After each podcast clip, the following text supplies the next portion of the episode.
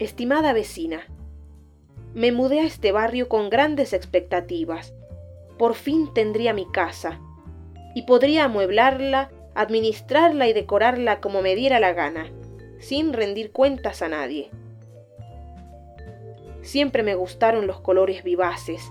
Deseaba una casa alegre y llena de vida, de modo que cuando la vi, toda gris y descolorida, lejos de deprimirme, me sentí desafiada Aquella casa me necesitaba desesperadamente y yo estaba más que encantada con la idea de resucitarla.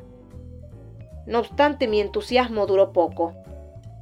Pronto reparé en el aspecto monótono y apagado del vecindario. Todas las casas eran tan grises como la mía. Pero no solo las casas.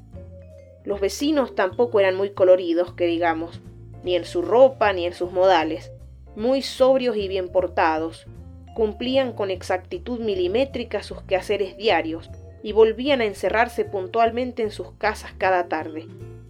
Fue por eso que desistí de mi proyecto de redecorar. ¿Qué iban a decir? De seguro se escandalizarían. Por tal motivo, de más está decir cuánto le agradezco a usted por haberse atrevido a pintar sus tejas de rojo. Seguir su ejemplo ha sido un verdadero alivio.